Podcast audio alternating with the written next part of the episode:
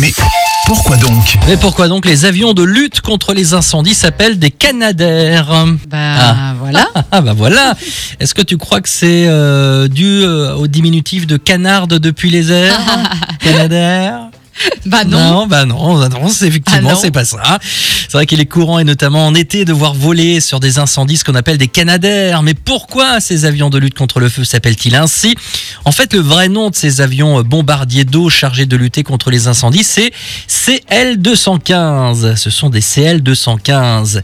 Alors, euh, ces hydravions ont chez nous, en Europe en tout cas, pris tout simplement le nom de la société qui les fabrique. Ah bah la voilà, société c'est pas le Canadair, ouais, installée d'ailleurs, comme son nom l'indique, au, Canada. au Canada, effectivement.